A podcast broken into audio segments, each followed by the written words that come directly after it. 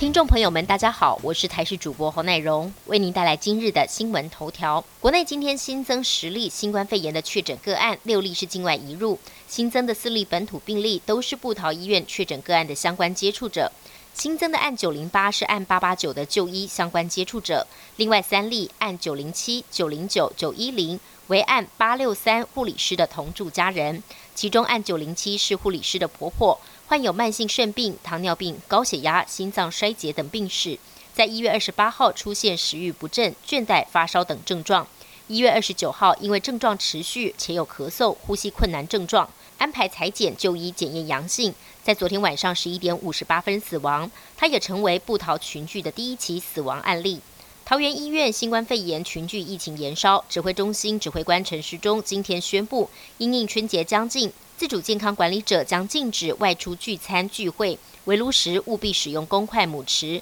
最好自己另外准备餐盘夹一夹，弄一盘再吃，避免交叉感染。或者建议外带食物尽速返家食用。他强调，虽然指挥中心并没有严禁自主健康管理者出门，但仍然应该避免外出，并做一些行程的记录，见过哪些人等等。万一有需要，可以加快疫调速度。今年台北花系列活动之一的乐活夜莺季在今天展开，活动到二月二十八号为止。花季点灯时间为活动期间每天的晚间六点到晚间十点。今年因应疫情严峻。北市公园处为了避免实体大型活动产生民众的群聚现象，虽然取消了乐活夜莺季的现场开幕式、市集以及假日星空电影院等等活动，但还是可以赏花去。目前园区樱花的开花程度大约四成，其中寒樱约绽放四成，预计二月上旬会满开。接下来八重樱、昭和樱等等各式樱花也将在农历春节前后陆续盛开，而且比起往年花况，今年预估花开状况会更好。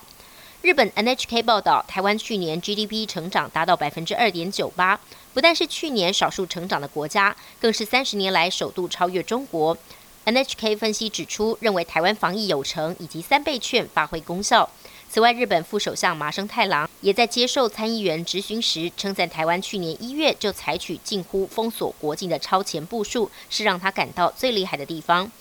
全球上演疫苗争夺战，欧盟二十九号寄出非常措施，规定在欧盟范围内生产的新冠疫苗出口到第三方之前，都必须先经过欧盟的授权许可。欧盟一宣布出口管制，随即引发各国的反弹，尤其是已经脱欧的英国和境内的北爱尔兰更是大为不满。欧盟之所以这么做。主要原因是跟药厂阿斯特捷利康的争端持续延烧。不过，欧盟药品管理局二十九号也宣布授权他们生产的 A Z 疫苗给十八岁以上的成人施打。预计可供数百万港人移居的英国国民海外护照 B N O 护照新制将在月底上路。但中国外交部发言人赵立坚今天表示。中国三十一号起不再承认 BNO 护照作为旅行证件和身份证明。他批评英国罔顾香港已经主权移交中国二十四年的事实，不顾中国严正立场，公然违背承诺，提出所谓量身定制的具 BNO 身份的香港居民赴英居留及入籍政策，